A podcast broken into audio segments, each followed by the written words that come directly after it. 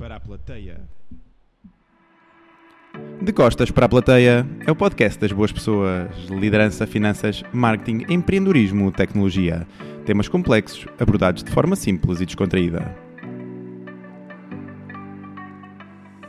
Este podcast não existiria sem o apoio tão fundamental dos nossos patrocinadores. Quinta da Minhoteira, já brindamos hoje, sabe mais em www.quintadaminhoteira.pt. To Be On, Consulting, Marketing, Analytics, sabe mais em www.2b-on.com. Marcas e publicidade Equalizer Print, www.laserprint.pt.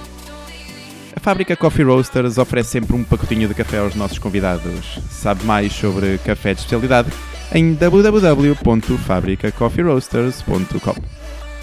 A gigante do material das duas rodas, Polispor, oferece um cantil aos nossos convidados www.polispor.com.pt Imigração tornada fácil. iGo Immigration. www.igoimmigration.com Cafetaria Bibs Crew Coffee Palace, em Passo de Arcos. É um espaço onde temos gravado os nossos últimos episódios. O nosso muito obrigado. Sabe mais em www.bibscrew.com E por último, a gravação deste vídeo tem o apoio da AVK. Se vês os nossos vídeos através do YouTube, aproveita e subscreve o nosso canal. Clica aqui no botãozinho onde diz subscrever. Bem-vindos a mais um episódio do podcast de Costas para a Plateia. O nosso convidado de hoje é o incrível André Del Pozo, mais conhecido como El Conductor.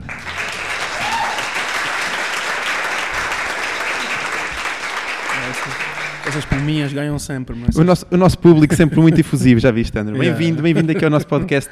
Muito Obrigado. obrigado por eh, teres aceito aqui o convite e por teres parti- perdido aqui um bocadinho do teu tempo aqui nesta, nesta manhã para gravarmos aqui este episódio. Eu gostava que te apresentasse aqui aos nossos, aos nossos ouvintes. Então, bom dia, boa noite, conforme a hora que estejam a ver, boa tarde, bom, bom tudo. Eh, Então, meu nome é André Carvalho, André Del Pozo também, os dois nomes servem, os dois são, são ativos. Eh, e sou mais conhecido no mundo da música como condutor.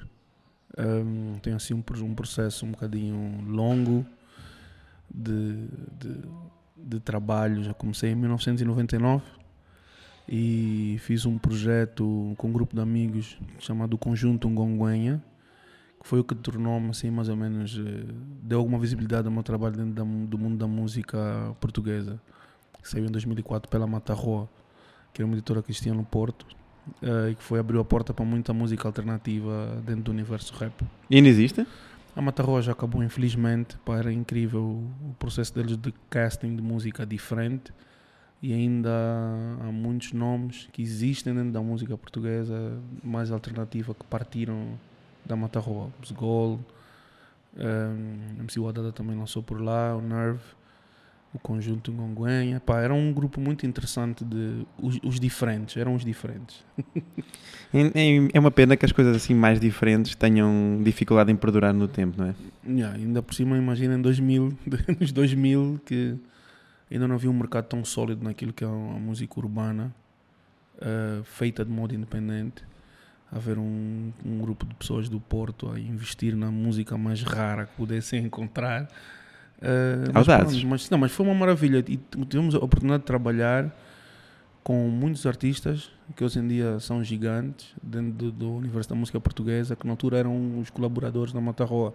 Tínhamos o Chamega a trabalhar connosco, que é um designer incrível, atualmente está tá, tá na cabeça do Futebol Clube do Porto. E ele é que fazia as capas, ele recebeu prémios com as capas que ele fazia da Mata Ah, Roa. brutal. Aquilo era um processo todo muito, muito espetacular. E quem fazia uma grande parte do mix e master de- dos trabalhos era o, o New Max, dos Expensive Soul. Ah, é muito que- bom. lá, só para veres como é que o mundo é minúsculo. Yeah. Porque ele é lá de cima, não é? Da, Eu também lá de cima, Vila, Vila do. Conde, se Exato. não me engano. Eh, eu acho que é, é- Como é que ele diz? Ele diz na música. Essa da. é, terra mais linda de Portugal. Não me lembro agora, mas é lá de cima, é lá de cima. É, é lá de cima. Hum, a ti fala-nos um bocadinho como é que foi a, a adaptação a- aqui a, a Portugal e aqui à música, à música portuguesa. Foi. hum, Começou pelo Porto e depois como é que, como é que continuou? Bem, eu, na verdade, eu comecei a fazer música em 99, como estava a dizer, e comecei a fazer instrumentais de rap no computador, por hobby. Na altura estava a acabar a faculdade, comecei a fazer por hobby instrumentais de rap e tinha sempre a premissa de não não fazer o mesmo que os outros fazem e não utilizar o mesmo tipo de sons que os outros utilizam. Enquanto havia um amor muito grande por samplar música americana dos anos 90 e música brasileira, eu tentava fazer o máximo possível com música africana. E isso obrigava a sair dos parâmetros daquilo que era normalidade na cabeça das pessoas. E imagina em 2000, 2002, estás a fazer música extremamente rara, que não se adapta com a realidade das pessoas e que havia algum um distanciamento entre aquilo que era música africana e a música urbana. Os jovens não faziam música urbana. Mas havia um distanciamento ou havia preconceito? Eu acho que era um bocado das duas, né? O hip hop sempre foi um género muito fechado e foi no hip hop que eu afirmei-me como produtor um, e não havia permissividade para para essa junção de mundos. E sinto também que não havia uma boa recepção por parte das pessoas que faziam música africana. Havia ali um choque de identidades e de ego. Não fazia sentido para eles. Não, não gostavam de, yeah. de tocar um no outro. Não, não, não, não fazia sentido para eles, eh, eles em casa ouvirem, sei lá, Funaná, ou Morna, ou Semba, e os filhos estarem a fazer rap. Havia ali um distanciamento muito grande, são gêneros muito diferentes. E eu tentava fazer um bocado a ponto, usava samples de Semba, samples de, de música africana, de Morna, de Funaná. E o disco do conjunto Gongonha é exatamente isso. É, é um grupo de jovens angolanos, uma parte deles que estão a emigrar e que estão a falar do que, que era, o que, que é ser africano.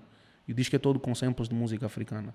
Foi recebido muito bem cá em Portugal e foi assim que basicamente fui bem recebido pelos alguns grandes nomes para mim da indústria. Lembro-me de do Virgulho e o Carlão dizerem que foi um disco que ouviram muito na altura. Lembro-me da Sara, eu conheci a Sara Tavares por causa desse disco, dizer eu adorei este disco, ouvi isto. E para mim não fui mal recebido. Mas também é uma questão de objetivos. Na altura, o meu objetivo era acabar a faculdade, não, não era fazer carreira. Fazias, era, era o hobby. Era né? um hobby, era totalmente um hobby. E o fato de ter estas pessoas que dedicavam a vida delas a acordar a fazer música, dizer que aquilo era uma coisa muito válida para elas, hum, fez-me solidificar dois ou três conceitos que eu acho que falta muito naquilo que é a música, até que se faz hoje em dia, que estamos a falar, já falamos várias vezes, que é, é objetivos e metas, que são uhum. coisas totalmente diferentes. Eu acho que as pessoas criam, têm objetivos eh, irreais e criam metas um bocado irreais para Inalcançáveis, não é? Yeah, totalmente inalcançáveis. E depois, pronto, vemos aquilo que hoje em dia já tem nome, as depressões e... Perdem-se no caminho. Yeah, perdem-se muito no caminho. É, isto é o, o mal. Mas fui muito bem recebido, principalmente, principalmente porque não tinha, não tinha objetivos. Não tinha objetivos comerciais, não tinha objetivos. Não tinhas criado essa expectativa, yeah, não é? Não tinha essa expectativa. Acho que não, não, não, não pensava, este ano quero fazer 40 concertos.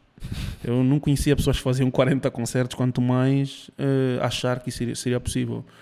E eu acho que também um, eu não tinha não tinha referências. O que fazia, como não conhecia pessoas que faziam isso, eu não achava que fosse possível. Estás a perceber o que quer dizer? Sim, não, sim, não perceber. faltava aquela inspiração, não é? é? faltava, faltava dizer, olha, existe o Jimmy P, que é um artista do Porto, que vive da música, que faz música, que faz 30, 40 concertos por ano e que se ele consegue, eu também consigo. Nós não tínhamos isso. Naquela altura não havia isso. Pronto, eu comecei e fui fazendo instrumentais em casa e quando dei por conta, pessoas da indústria vieram ter comigo e olha, a gente gosta do que tu fazes, queremos fazer uma coisa para nós.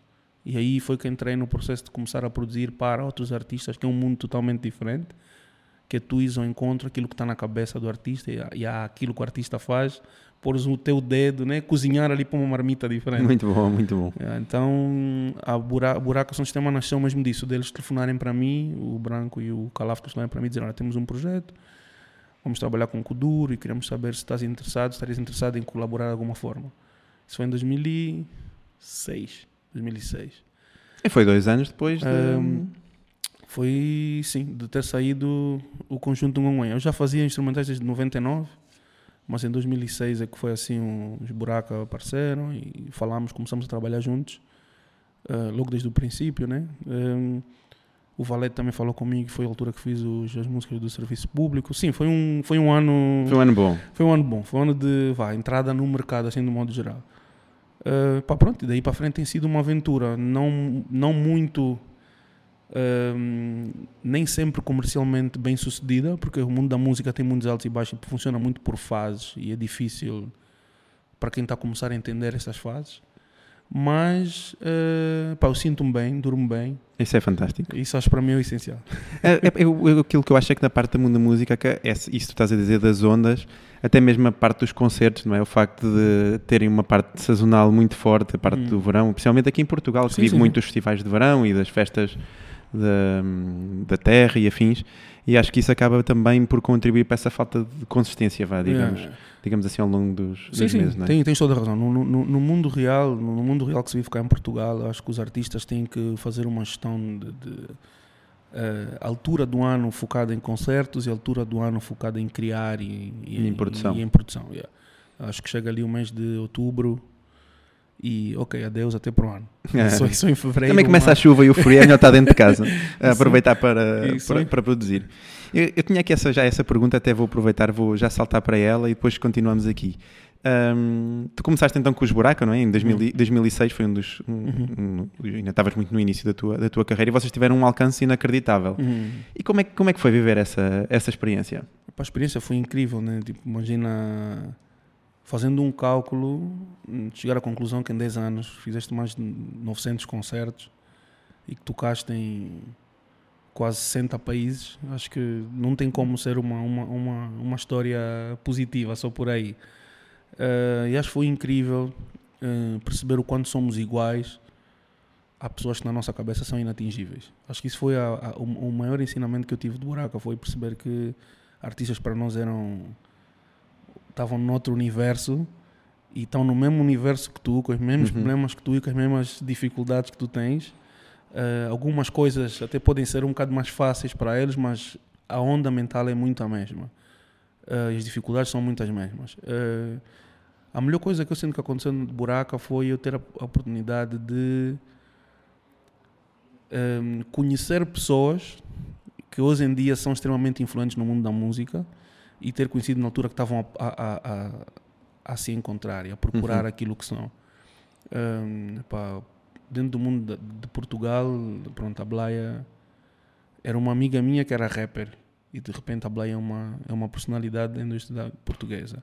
O Pedro Mafama, que atualmente está tá aí em todo lado, em uhum. grande, um, chegou a ser estagiário de, de buraca, vendia Foi incrível. Isso, tipo, este universo é muito pequeno. E há outras pessoas que eu conheci, eu conheci o Allen no bairro Alto, a fazer o trabalho dele de sempre. E atualmente é o Halloween e é um mito, epá, um, um icónico. Então acho que hum, muito sem querer, se calhar por causa da minha personalidade, da personalidade do modo geral, de lidar com pessoas, ter facilidade para me juntar pessoas diferentes, fez com que fosse muito fácil chegar a pessoas que hoje em dia são vistas como os grandes inventores mais, da, mais música, da música portuguesa. Mas é engraçado porque tu, vocês acabaram por ser, por ser Uh, aquela inspiração que, que, ao início te faltava mais, não é? Ah, Acabaste por ter essa inspiração para outros e que ao início não tinhas tanto. Assim, nós tivemos que parar para poder ter a noção do quanto uh, abrimos portas dentro daquilo que é o mercado português. Eu acho que eu sentia mais reconhecido lá fora do que cá dentro. E foi assim durante muito tempo. E só quando parámos buraco é que entendemos que havia. A sério? Yeah. E pá, foi que eu não tinha essa noção. Sempre tive a noção que é, eram bastante acarinhados cá, cá em Portugal. Eu acho que o fato de não termos parado nunca a máquina e estarmos sempre a trabalhar nunca nos permitiu absorver isso. Pô, que pena. Yeah, nunca nos permitiu absorver isso. A gente só conseguiu absorver isso quando paramos. Tipo, yeah, paramos, ok, isto, yeah, isto aqui dentro, pelo menos é a minha perspectiva, temos uma. Isto é incrível. É um alcance mim, incrível, sim. Yeah, para mim, é muito mais, foi muito mais uh, satisfatório ir tocar a Coachella e ter 5 mil pessoas a cantar as músicas de Buraca como se fossem música delas. Foi tipo, ok. não sei quem são estas pessoas, estão a cantar letras em português a gente, e, e perceber que a América Latina tinha uma relação direta com a nossa música de, modo, de uma forma muito não preparada da nossa parte.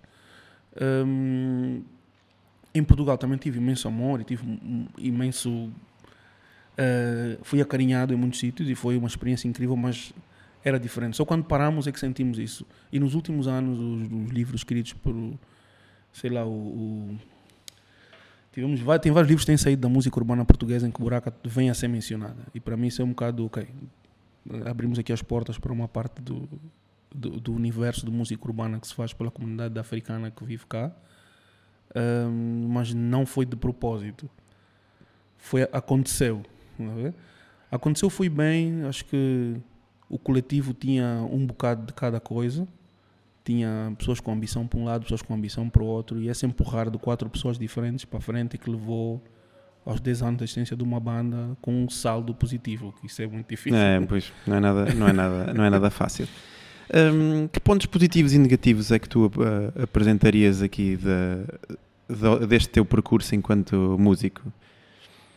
Assim, a falta de referências para mim é sem sombra de dúvidas o ponto mais negativo. Eu acho que atualmente uma pessoa que começa a fazer música, além de ter muito mais ferramentas online para aprender, na altura não havia, na altura havia umas revistas, music, Sim, o YouTube não era o que é hoje. Não, não é? YouTube não, não, não. YouTube começou a meio da nossa jornada. Na altura, o nosso, a plataforma de exposição de música, quando o Braca começou, era o MySpace. E era a plataforma que os músicos fiz isto, punhas lá e tinhas pessoas a, a, entrar em contato contigo. E foi daí, na altura, que conhecemos o Diplo, a MIA e uma série de artistas internacionais uh, pelo MySpace. Eu acho que atualmente há muito mais ferramenta para se aprender. Tens muito mais. Uh, acesso às estatísticas de quem chega à tua música, quem chega ao teu produto e consegues trabalhar o teu produto de acordo para chegar melhor a estas pessoas, uh, eu sinto é que continuamos a, a, a, numa cidade muito pequena e muito, com a mente muito fechada em muitos aspectos e isso faz com que as pessoas tenham muito medo de, de, de experimentar a sério aquilo que querem fazer. Uh, tem a ver com o tamanho do país, a população, a porcentagem de população que ouve música e tem muito a ver também com a forma como a indústria nacional recebe a música. O fato das rádios darem muito pouca música portuguesa, o fato de haver muito poucas rádios alternativas. Yeah, é? O fato do português ter dificuldade, do modo geral, em encontrar boa música portuguesa é, é logo a desvantagem número um. Uh, é mas eu acho que isso, isso, é interessante, porque o português está sempre a dizer que não há boa música portuguesa, mas também acaba por nunca sair da, da caixa para procurar, não é? Não, a cena é essa. Atualmente as pessoas procuram menos. E quase tens que levar as coisas à porta delas para elas encontrarem. E a rádio acaba por ser um bocado esse, esse, esse vínculo automático. Uh, as pessoas pensam em rádio porque sabem que vão ter um apresentador e vão ter música. E de um modo geral, quando a rádio apresenta muito pouca música de Portugal feita por portugueses, estás a dizer indiretamente que a música portuguesa é, é má e que não vale não a pena. Tem espaço. Não tem espaço. E isso acaba por ser o maior, o note, né? o, o, o negativo no meio disto tudo. Um, mas o positivo é que eu tenho a oportunidade de trabalhar com muita gente nova. Então vou percebendo um bocado as, o que é que falta, o porquê que falta e como é que eu posso ajudar eles a chegar a um número maior de pessoas.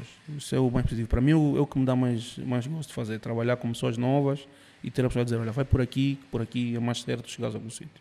Mas e, isso é, é, é, muito fixe, é uma coisa que eu, que eu admiro bastante em ti, que é o facto de tu continuares a trabalhar com muita gente nova, tens estado com, com a Nelly, tens estado agora mais com, ao vivo uhum. com o Sweat Bad Gang, uhum. não é?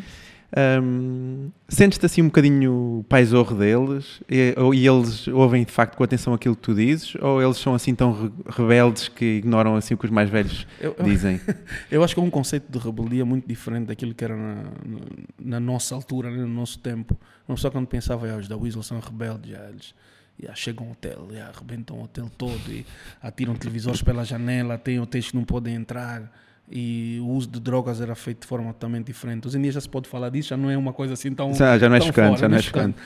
Um, atualmente, eu sinto que aquilo que é rebeldia para muitos deles é ter a possibilidade de sair da zona de conforto e fazer coisas.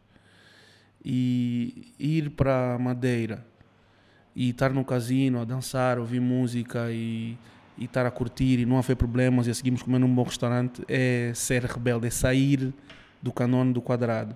É sério? O, pessoal bebe, Inacreditável. o pessoal emociona-se, mas nós não temos. Os nossos rebeldes não passam por aquilo que nós vemos nos Estados Unidos acontecer. De lutar com um fã, de, de, de dar um tiro. Nós não temos essa, essa dinâmica cá em Portugal. Esse é bom sinal. É, um bom sinal. é muito bom sinal. Nós não temos essa dinâmica cá em Portugal. Eu, eu não sinto que eles me vejam como um pai, eu sinto que eles veem como uma referência. Que acho que isso é que é mais importante. É uma referência de uma pessoa que vive a fazer música, consegue ter uma vida organizada a fazer música, que tem duas filhas, tem uma mulher incrível e que fez tá, o caminho yeah, é? e que está cá para nós. Tá ele está a dedicar o tempo dele para para que no, o nosso sonho funcione.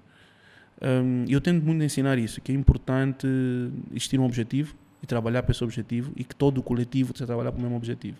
Quando as pessoas começam a dispersar, o melhor é dizer adeus, meu amigo. Somos amigos, mas acho que não estamos no mesmo nível de frequência. Acho que é normal haver um, um corte para as coisas poderem avançar. Uh, isso pode até acontecer comigo, não tem mal nenhum. Claro. Sim, há, há, há, momentos nós não estamos sempre 100% focados em todo o tempo, né? Yeah. senão isso também era um desgaste megalómano. um, tu achas que as portas da cultura e da música ainda só estão entreabertas para as pessoas pretas ou achas que hoje em dia uh, já é muito diferente de lá 2004 ou de 99 quando, quando começaste? Eu acho que uh, a comunidade africana que vive cá uh, não são só os pretos, é o geral, né? tem muita dificuldade em. não tem um hábito contínuo de consumir música. E então é difícil a indústria quantizar o valor dessas pessoas dentro daquilo como público. Como fazedores de arte, logicamente que temos pá, dezenas de artistas uh, de origem africana em todo lado e a fazer todos os géneros de música que possamos imaginar. E as referências que existem hoje em dia passam muito por beber do universo de música africana e por mostrar de modo óbvio que é aquilo que lhes faz fazer música. E eu acho que as portas não estão fechadas em modo negócio para, mas é um caminho diferente que tem que se fazer. Não é a mesma coisa o rapper da zona, o Chico, não o Chico da Tira, um Chico, uhum. chegar e dizer eu sou, sou dos Açores e faço rap e o pessoal dizer yeah, isto é válido, como é um rapaz do, do, do, do Moncho aparecer agora e dizer que é um rapper, não é aceito da mesma forma, não é visto da mesma forma pela indústria. Não é, não, não é comercializado da mesma maneira, mas não é visto da mesma forma. A indústria tem mais dificuldade em perceber como vai inserir esse rapaz naquilo que é a dinâmica da indústria do que tem de um rapaz branco. Por isso é que também o trabalho de, de, pessoas como tu que já fizeram o caminho é muito importante, não é? Não. Para tentar uh, ir quebrando com esses preconceitos. E... Eu acho que nós temos. Hum, a comunidade africana tem algumas dificuldades no que toca a, a, a comunicar e a procurar referências e falar com referências. Eu lembro quando eu comecei a fazer música, eu peguei no telefone e liguei para pessoas que faziam música e perguntei: Olha, como é que faz isto? Isso não é muito comum cá. As pessoas mantêm-se fechadas mais reservadas, ciclo, não é? têm mais dificuldade em partilhar, isso acaba por ser um bocado problemático. E depois a própria indústria, uh, como não vê valor, do modo geral, numa comunidade que é grande, mas que não consome música, não investe em termos referências. Né? E isso acaba por ser um problema. Eu por acaso tinha ideia que, que até era o contrário, que, que o facto de, principalmente por ter uma grande falange de, de imigração, uhum. que acabassem por, por consumir mais, até para matar as saudades da terra e dar a, um... Acho que o digital acabou por vir agora uh, atenuar um bocado mais a diferença que existe, mas em termos percentuais, a percentagem de pessoas uh, africanas, de origem africana, que vão a festivais é, é um absurdo, é 7%, 8%. Mas isso também está muito ligado com a parte da segregação na própria sociedade, não é só... Não, não, sim, sim, mas, mas não representa a realidade de números que existem em Portugal. O número de pessoas que investem para o PIB português e que trabalham em Portugal e que têm, se calhar, uh, capacidade para ir a um, a um evento, uh, não se reflete no número de pessoas que aparece... Efetivamente, para os números finais, não é? Exatamente. Fogo. Não tinha, é, essa, não tinha essa ideia. Pois, no nível digital conseguimos ver isso. Temos artistas que têm, sei lá, 300 eh, mil ouvintes mensais e que, em termos de festivais, não têm representatividade das pessoas que verdadeiramente ouvem a música deles. As pessoas não vão, não saem de casa para ir ver. E porquê? porque, é... Estás aqui em choque, tipo, como assim? Não, estou em choque porque eu tinha um bocadinho essa. Tinha ideia, já preconceito, né? Uh, daquilo que estava a dizer, não tinha essa ideia, essa ideia que estavas agora aqui a, a transmitir. Um, mas porquê que achas que isso acontece? Eu acho que é uma questão cultural, não há esse hábito das pessoas irem, irem ver cultura. Estou-me a, lembrar, estou a lembrar agora, por exemplo, na, na, na, Cova de Amor, a quantidade de festas com música é, que sempre fazem lá. E, mas é lá dentro, tá lá. Sim, lá dentro. É lá dentro. E não, e não gostam de sair da caixa?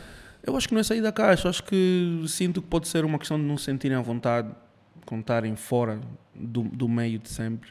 Eu acho que o grande exercício que deve ser feito e que já uma geração, essa geração abaixo dos 18 anos já consegue perceber que está apta para estar em qualquer lado, que não seja só onde está a comunidade, mas é um processo um bocado difícil e está a ser trabalhado pouco a pouco por algumas algumas empresas, cá, algumas entidades cá, né? O pessoal fala muito do, de, de inserir-se na sociedade e sentir que a sociedade aceita aquilo que ela é. Isso é um processo que é muito mais lento do que as pessoas pensam. Sim, do que nós gostaríamos. É, é, é, se calhar é assim a nível cultural e conseguimos ver muita arte aparecer de pessoas descendentes de africanos, mas ainda os, nossos, os representantes daquilo que é a música africana dentro do que é a música portuguesa a sua grande maioria são extremamente portugueses e muito pouco africanos. Estou a perceber, estou a perceber. Entendes? Tu não tens, tu não, ainda não, sei lá, se calhar. Mas isso também acho que, acho que deve ser uma defesa das pessoas para ver se. Não, não, o problema é que hum, as pessoas fazem, acho que fazem sentir as pessoas que têm que ser muito mais portugueses para poderem comunicar com o público geral. E eu acho que é um bocado, é um bocado ao contrário. Acho que tens de ser o que tu és e as pessoas vão se identificar contigo mesmo pela tua diferença. Principalmente se nós quisermos manter aquela consistência que estavas a dizer, não é? Porque é muito difícil, é muito mais fácil nós sermos consistentes ao longo do tempo se formos verdadeiros Fomos nós, do né? que se nós metemos uma máscara que a certa altura vai cair, não é? E depois as pessoas vão notar, ah, afinal tu és assim. Eu acho que nós temos. Há, há um. Pá, são dois mundos que estão a caminhar no mesmo tempo e que parece que raramente chocam. Tu que trabalhas noutra área e que tens noção que há um, há um mundo à parte daquilo que o português acha que é o normal em Portugal, principalmente nas cidades urbanas, hum, te- tens a noção que essas pessoas têm uma imensa dificuldade de comunicação com quem não faz parte desse mundo. Então imagina participar em eventos e participar em coisas em que esse mundo não está. Tens de estar preparado mentalmente para esse choque. Eu lembro quando começamos a trabalhar com comecei a trabalhar com o pessoal da UET, houve uma preparação de, olha, vocês vão chegar a sítios em que nunca viram nada como vocês e, e é normal e vão ter que fazer o vosso trabalho, vão ter que apresentar aquilo que vão fazer, vão ter que comunicar Performar. de um modo sim, vão ter que comunicar, tens que ser tu, mas com um nível de parâmetro as pessoas entenderem aquilo que tu és. E, e é difícil para quem vem destas zonas entender que tens que te explicar. Olha, vais ter que te explicar. As pessoas não estão, não, as pessoas não estão dentro da tua cabeça. Vais ter que te explicar. E vais ter que explicar o porquê tu estás a fazer isto, porque estás neste palco, porquê estás a tocar nestes temas, porque logicamente que ao longo do processo, depois de, sei lá, de quatro anos, as pessoas já entendem de um modo um bocado natural né, o, o processo, mas no princípio tens que ter essa... Eu vou ter que me explicar. Essa capacidade, essa, essa humildade, não é? Yeah. Né, epá, tens que ter coragem para sair do, do teu ninho, do sítio em que te do conforto, do- do- da zona de conforto. né? Muito bom.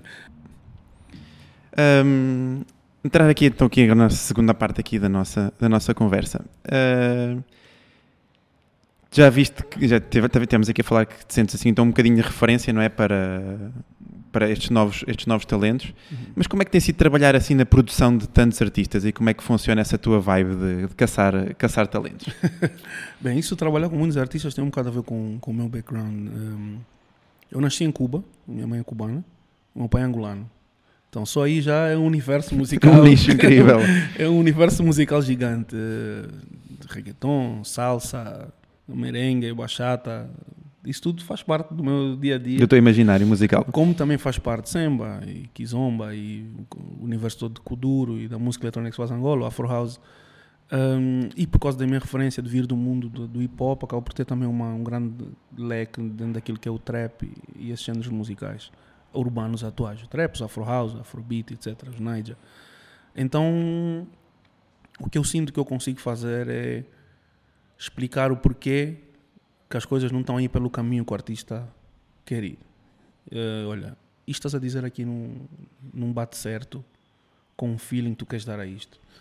Esta parte aqui da música, este, este arranjo que está aqui, esta guitarra que entra aqui, não tem nada a ver com nada. e isto, se calhar, tem, tem que se dosear um bocado menos, um bocado mais, para se poder chegar a um objetivo.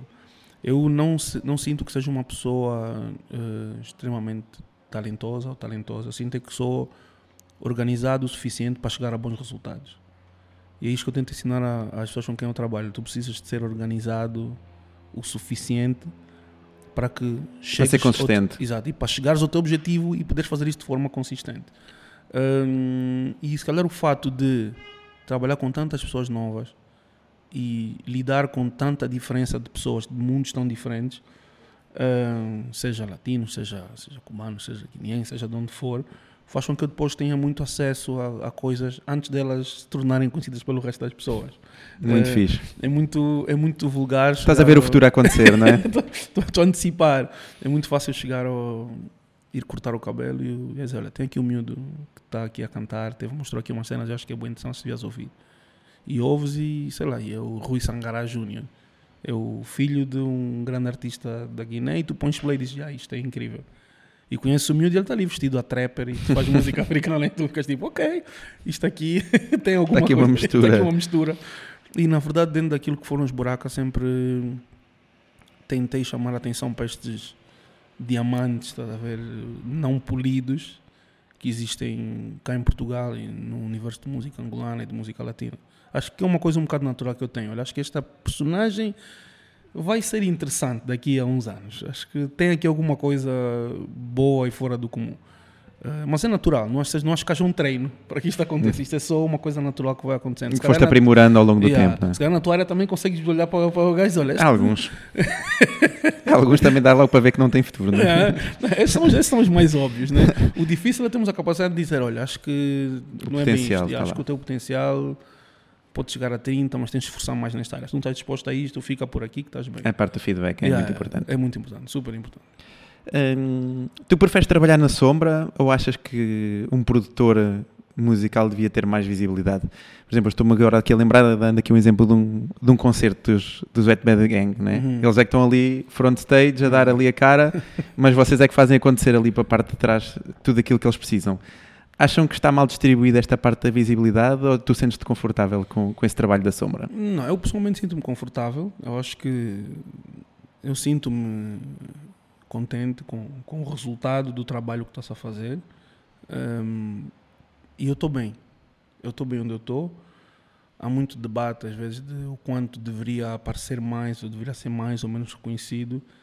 Mas acho que isso depende muito da personalidade de cada um. Há pessoas que fazem questão de que isso aconteça e há outras pessoas que vão aparecendo em certos momentos. Sei lá, o, o Rick Rubin é um nome que nós ouvimos no mundo da produção durante muitos anos. Rick Rubin. E a cara dele é uma cara que apareceu na nossa realidade, se calhar 10, 15 anos, como este aqui é o Rick Rubin. E tu ficas tipo, ah, ok, este é o senhor que, que tem fama de, de- de eliminar discos e apagar vozes. Hum, e de um modo geral, eu acho que depende da personalidade de cada um. Acho que o Quincy Jones vive bem sendo o Quincy Jones e tendo a cara que tem, sendo a pessoa que tem, a postura que tem, porque vive no. Ele acho que sente-se também artista. E há produtores que sentem só produtores, artistas no seu mundo, no seu universo, e não querem abdicar desse, dessa tranquilidade, porque depois eu já vivi o outro lado da moeda, né? que é ter que tirar fotos, ter que fazer vídeos, ter que, ter que, ter que. E tu, como produtor, fazes isso, mas de um modo Mais tranquilo. mais, é? mais controlado. Depende da personalidade de cada um. Há pessoas que precisam da parceira, precisam das palmas, precisam de, de- de- do, do total reconhecimento. E há montes de pessoas que estão só lá atrás a receber igual de direitos, de tudo, sentados numa cadeira sem ninguém saber quem são. E estão confortáveis E estão com isso. é? confortáveis com isso. É, que- mas é engraçado, e por isso é que o mundo é, que o mundo é redondo, não é? E Não. que nós, eu, eu pessoalmente tinha, ia ter muita dificuldade de estar a cantar e expressar-me para 50 mil pessoas ou aquilo que fosse, não é? E se calhar se fizesse isso num quarto e, eras, e sentias-te uma, o, o teu weekend de Portugal, estavas tranquilo, dormias igual e ninguém ia te chatear. Eu acho que é uma questão de, de, de- de personalidades. Eu sei que a indústria atualmente exige muito, quer muito ver a pessoa. Muita imagem, não é? Yeah, quer ver a pessoa, quer ver onde é que a pessoa vive, quer saber qual é o universo familiar que a pessoa tem, para tentar entender um bocado, relacionar aquilo que a pessoa diz com a arte que é feita. Acho que há essa necessidade, já sinto muito essa necessidade. Por isso é que as divas morreram um bocado, que vivem num castelo, que aquilo é muito longe do, do mundo real das pessoas. Né? As pessoas querem conhecer o, A história, as pessoas cada Yeah. vez mais gostam de ouvir a música, mas gostam de saber a história daquela Exato, música. Olha, é? olha, o padeiro, o padeiro canta e o padeiro fez uma música a dizer que o pão tem a farinha, mas não é a farinha que tu achas, então tu ficas assim, pronto, e eu é mesmo o padeiro, então fa- faz todo sentido que acaba por criar uma ligação também eh, eh, emocional né, e histórica. Pá, eu estou bem, eu estou bem no, no, no papel que eu estou. Muito bom. Isso é muito importante, estarmos, estarmos bem. E também já tens uma maturidade diferente, não é? Que Sim, sim, isso também. te permite já antecipar já É. os problemas e as situações de forma, de forma diferente. Sim, eu acho, acho principalmente que a, a- parte mais positiva que, que advém da, da idade é a capacidade de dizer não e viver bem com isso. Acho que durante muitos anos tentamos, temos dificuldade em, em dizer abertamente que não, sem ter que nos explicar muito, e com a maturidade dizem, pá, não. E acabou. E é é aquele não que a pessoa já nem consegue ouvir. Ah, mas. Sim, sim, é o não mesmo. Não, Não, não. Eu- ok, não estou confortável com isto, não. Ok, desculpa, pronto, acabou. E a pessoa vai a vidinha dela tranquila e contente. Está tudo bem. Muito bom.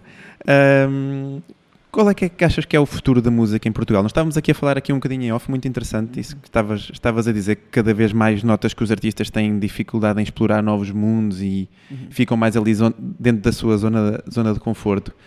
Achas que o futuro vai ser um bocadinho mais repetitivo ou achas que é preciso um estímulo diferente até mesmo da própria indústria para, para estimular os artistas a sair da zona de conforto? Eu acho que a indústria já vai estimulando de um modo muito indireto a, a diferença. Ah, o que acontece é que, ah, por causa do tamanho do mercado que existe em Portugal ah, e do tamanho de pessoas a consumir e do, do dinheiro verdadeiramente que isso dá, o ser diferente, há pouca gente a experimentar. Ah, infelizmente, cá em Portugal, durante muitos anos, viveu-se muito à base da, da, da, da música lírica. As pessoas diziam coisas que partiam da folha para a boca. Parece que as pessoas escreviam poesia e depois recitavam a poesia. Então a identificação não era automática e direta. Hum, e atualmente estamos a viver num universo, graças a Deus, já diferente, em que as pessoas cantam coisas que falam, cantam coisas que dizem e há muitas pessoas a se identificarem com isso. Então entraste num novo, numa nova área da música portuguesa em que a poesia existe, mas de um modo muito, muito indireto e estamos a cantar como falamos, coisas que falamos todos os dias, né? Eh, sei lá, como tu. Pois, como tu, já é uma Uhum. música. Há uns anos atrás seria o. o Quase que Camões. Yeah. A declamar Camões. A tua existência. Era o anel de rubi, a tua existência, o anel de rubi que puseste no meu dedo. É, é, havia uma volta muito grande. Isso acaba por trazer à luz outros tipos de comunicação, outros tipos de artistas e outro tipo de, de arte. Ahm, os alternativos, os que fazem a música rara, acabam por ter um nicho consistente que está cansado de ouvir o mesmo e que isto já se torna um bocado o normal daquilo que é Portugal. Acho que o fato de haver tantas culturas dentro do, do, do panorama português faz com que estes novos artistas que aparecem não tenham medo de buscar uma coisa da Índia e misturar com, com fado e tá. E tu ouves e dizes, pronto, isto faz sentido, isto é eu andar no meio de um, de um tuk-tuk ali no meio da Praça de Lisboa e esta música faz sentido. E o fato também da música urbana, de música urbana fora da, da zona urbana de Portugal, aquilo que se faz nas terras, estar-se a tornar eh, uma música aceitável para o universo em geral, o conceito de pimba, Uhum. como pimba em si, estar a se diluir, está-se a tornar só música urbana, com os Pedros Mafamas, com o trabalho que a Ana Moura tem vindo a fazer, o Branco e o Pedro da Linha, e também com o Dino, acaba por eh, abrir portas para a diferença. Já não é estranho o Emanuel fazer kizomba. já, já não é tão estranho. Já é diferente. Já Já, é é diferente, diferente. já é visto de forma diferente. Hum, Sim, aqui há uns anos o Pimba era completamente pejorativo, é, não é? Era, era visto como a desgraça musical. E, entretanto, a, aquilo que mudou é que eu acho que as palavras estão a ser postas nessa base musical são mais urbanas, né? O, o, sei lá, o lori, lori, lori, eu estou na estrada, é, é, é muito mais urbano. E, desculpa, o, Nino, o Nininho Vaz Maia também acaba por ter um papel um bocado importante no meio disto tudo, eh, unificando a tradição musical cigana dentro daquilo que é a música urbana. Eh, do modo geral, sinto que hum, há cada vez mais espaço, as editoras vão cada vez mais abraçando estas ideias de diferença. O público é que tem que ser instruído para isto. E aí é que vem a parte do papel da mídia como hum, Difusora. difusor de cultura. Aí é que vem. E como não temos esse papel soli- sólido cá, né? não é normal tu entrar na rádio e estar a dar estes géneros musicais urbanos diferentes, as pessoas mantêm-se no mesmo, nós continuamos a ouvir o mesmo É, eu acho que nisso, e- e podes corrigir-me se eu estiver errado, mas acho que, agora passando publicidade, o nosso podcast está lá, no- o Spotify e o modo aleatório deles têm tido um trabalho incrível Uhum. na parte da difusão de novas, Uhum. novas músicas. Especialmente quem, quem, não, quem não se cinge só óbvio, não é? De ouvir aquela playlist do X ou do Y e quem deixa efetivamente correr e deixa o aleatório, estu- o al- o algoritmo estudar o Sim. teu, o teu percurso e mostrar-te coisas novas, e pá, eu acho que de facto é um mundo É. inacreditável. Eu sou uma pessoa de muito instrumentais, adoro Hum. instrumentais e adoro bandas sonoras instrumentais, por exemplo, a última banda sonora do, do Homem-Aranha, dos, Incrível. do Perdido do Multiverso está É. inacreditável e tem música indiana, Sim, tem sim.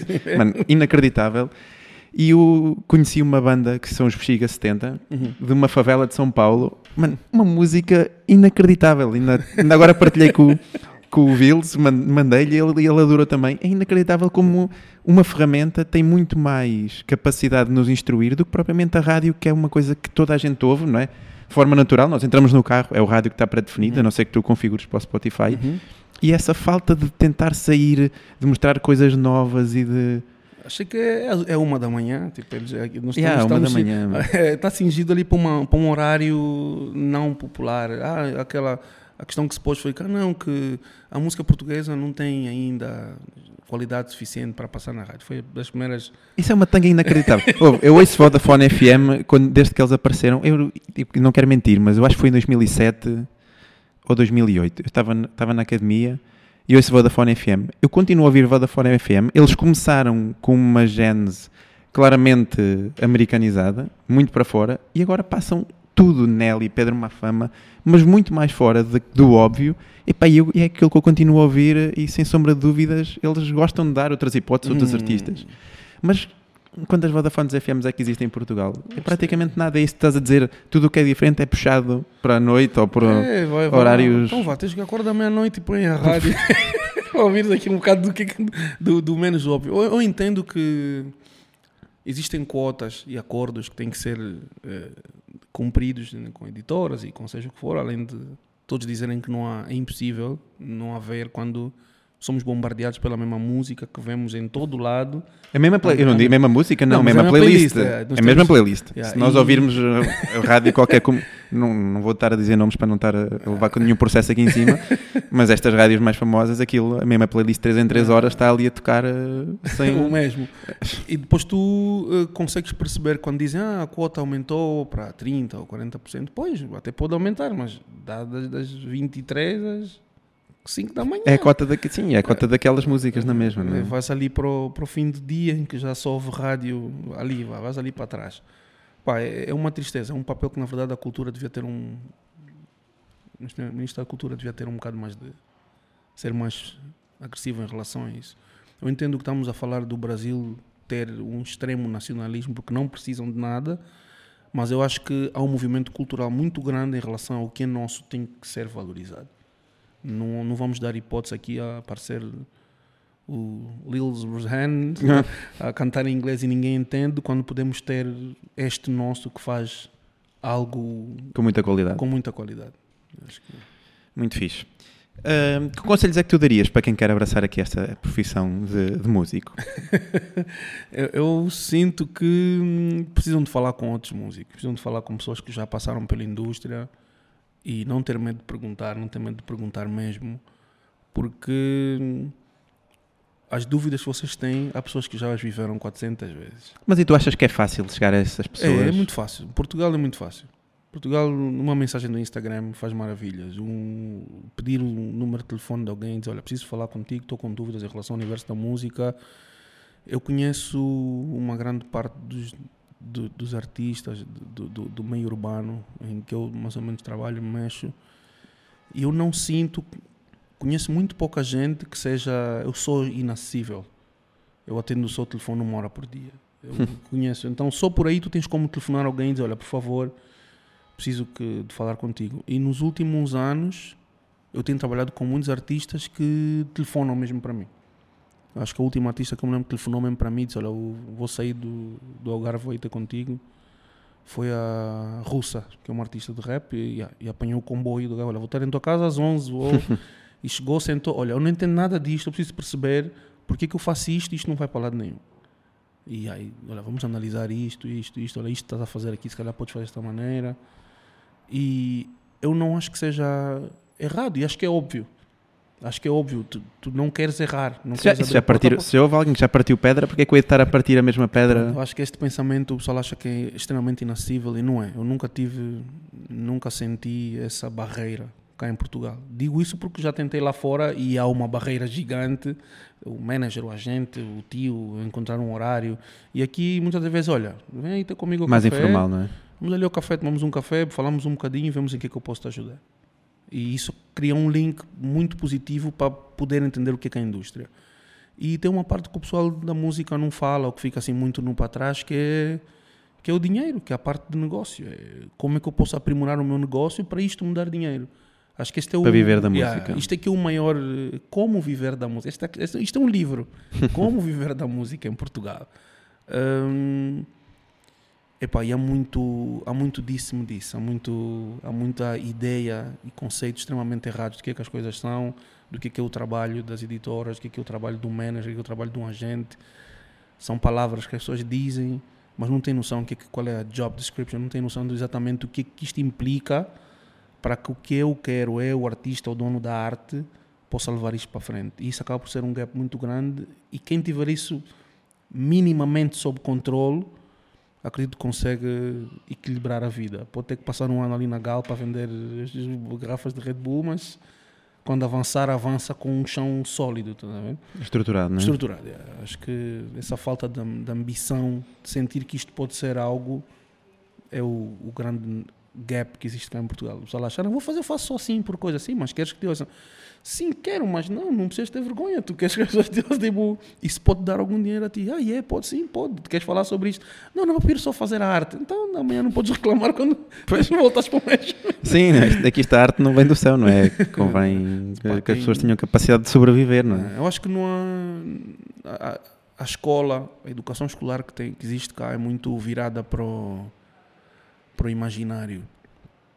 Acho que as É pessoas. pouco prática. É muito pouco. pra- Não, e, e- é mesmo virada para o imaginário. As pessoas dizem, eu quero ser. eh, Eu quero ser arquiteto. Ok. Quanto que um arquiteto ganha por ano? Ok. Que, quanto é que um arquiteto ganha por mês? Qual é o desconto que um arquiteto faz na Segurança Social? É falta muita literacia financeira. como essa literacia financeira está tudo num mundo vago. Imagina na arte que são pessoas extremamente desligadas do planeta real, Uhum. Que não, muitas vezes não querem falar sobre isso, isto não, é- não chega a ser um tema, o quanto isso existe. Há centenas de artistas cá em Portugal que não vivem da música. Fazem dinheiro com música, mas não vivem da música. Pô, isso é triste. Yeah, centenas, estou a dizer, até nomes para nós são, uau, fulano, depois, fixe, mas olha, ele trabalha ali no, está ali no talho, terças e quintas, faz part-time no talho. Era muito bom cortar vacas, o, o nosso top da vaca, está com uma vaca a vender-se quinta, eu digo que ele trabalha. É uma realidade muito portuguesa. Não é fácil. Eu acho que é, é, é aquilo que tu tinhas dito logo no início aqui da nossa, da nossa conversa, que é essa dificuldade de perguntar e, e de, e de questionar eh, e muitas vezes pedir ajuda, não é? Não acho que não é crime nenhum. Olha, eu, eu para lançar aqui, quando foi para lá, tive a ideia do podcast e não, não sabia nada, fui chatear um amigo meu que percebe de equipamentos, não percebia especificamente, mas tivemos os dois horas a ver na internet e a ler e ler reviews e ler não sei o quê, mas não fiz esse caminho sozinho. Uhum. É sempre importante pedir, pedir ajuda. E eu acho que há um grande gap eh, aqui na nossa sociedade portuguesa na- com muita dificuldade em pedir ajuda e em, e em perguntar se vai no caminho É o certo. conceito, o conceito de mentoria, o conceito de mentor, o conceito de esta é a pessoa que me ajudou a trilhar este caminho, esta é a pessoa que me disse para não não existe, nós não temos isso cá. Nós temos pessoas, mesmo no mundo da arte, temos muitas pessoas eh, mais velhas, com muitos anos disto, e que são extremamente inacessíveis. Não conseguem ter uma conversa sequer com pessoas de certa faixa etária porque não sabem passar informação, não sabem yeah, de abrir a porta para o próximo. Olha, não vou te abrir a porta, não vou te ensinar onde é que está a chave. Não há este conceito. E lá fora tu tens um universo muito grande de pessoas a aparecer que vivem disso. Olha, eu sou, sei lá, eu sou o Joe Cooker, pá, estou farto de cantar as minhas músicas e então, olha, vou agora passar o meu repertório para um gajo novo que vai se chamar eh, Michael Bolton. E o Michael Bolton vai cantar as músicas de Joe Cooker num arranjo novo e o Joe Cooker faz o seu dinheiro e inclusive ensinou o rapaz a viver E está tudo bem, ninguém está chateado com isso. Nós não temos isso cá, nós não temos os. Sei lá, vou dar um exemplo, não temos uma banda qualquer de rock agora a ser os. dizer, são os próximos. Nós não temos isso cá. Sim, sem dizer nome, não é? Sem dizer Mas percebe-se, sim, percebe-se. É. Isso é, é de facto dá, dá, dá, dá que pensar. Uh, chegamos aqui ao nosso momento super, super poder. Andrew, se pudesses ter um super poder fora do normal, qual é que escolhias e como é que o utilizarias? Pá, eu escolheria.